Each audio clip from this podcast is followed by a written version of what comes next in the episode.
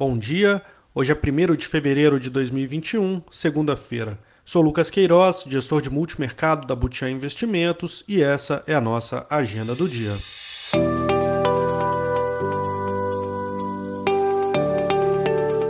No exterior, foram divulgados os PMIs da China ao longo do final de semana e desapontaram. O PMI industrial reportado pela Caixin veio em 51,5, ante uma expectativa de 52,7. O PMI de serviço oficial havia sido divulgado no dia 31 de janeiro e também mostrava desaceleração. Na Alemanha saiu agora cedo vendas no varejo de dezembro, retração de 9,6%, ante uma expectativa de menos 2,6%.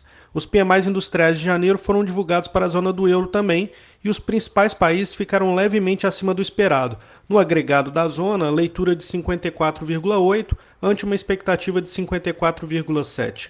Na agenda, o PMI ISM industrial dos Estados Unidos sai ao meio-dia. Por lá, o foco está nas discussões entre republicanos e democratas em torno do novo plano de estímulos.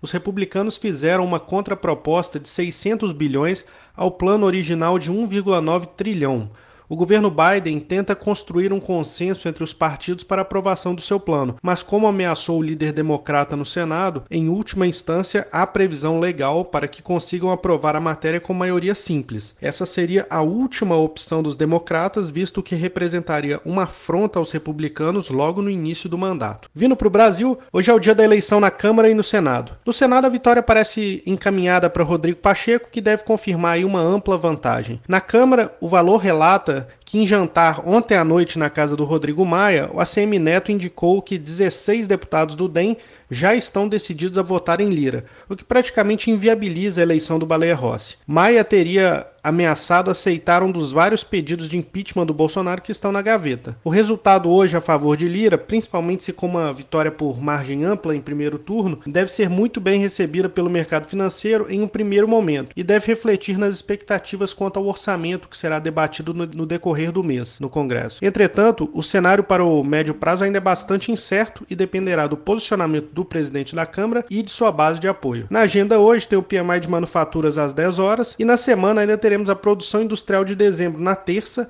e dados da indústria automobilística de janeiro, que serão divulgados ao longo da semana. Está agendada para hoje a greve dos caminhoneiros, embora a categoria pareça dividida. Nesse início de segunda ocorrem alguns pontos de bloqueio, mas ainda sem grandes impactos para o fluxo de veículos. Indo para os mercados, temos um cenário positivo neste início de semana. O S&P sobe 0,9 e o Nasdaq 1% nos Estados Unidos neste momento. Os índices europeus operam com valorização média em torno de 1,15. Nas moedas, o índice dólar avança avança 0,34. O peso mexicano também se valoriza nesse momento em 0,92 e o real negociado no mercado externo também sobe 0,16. Essas são as principais notícias de hoje.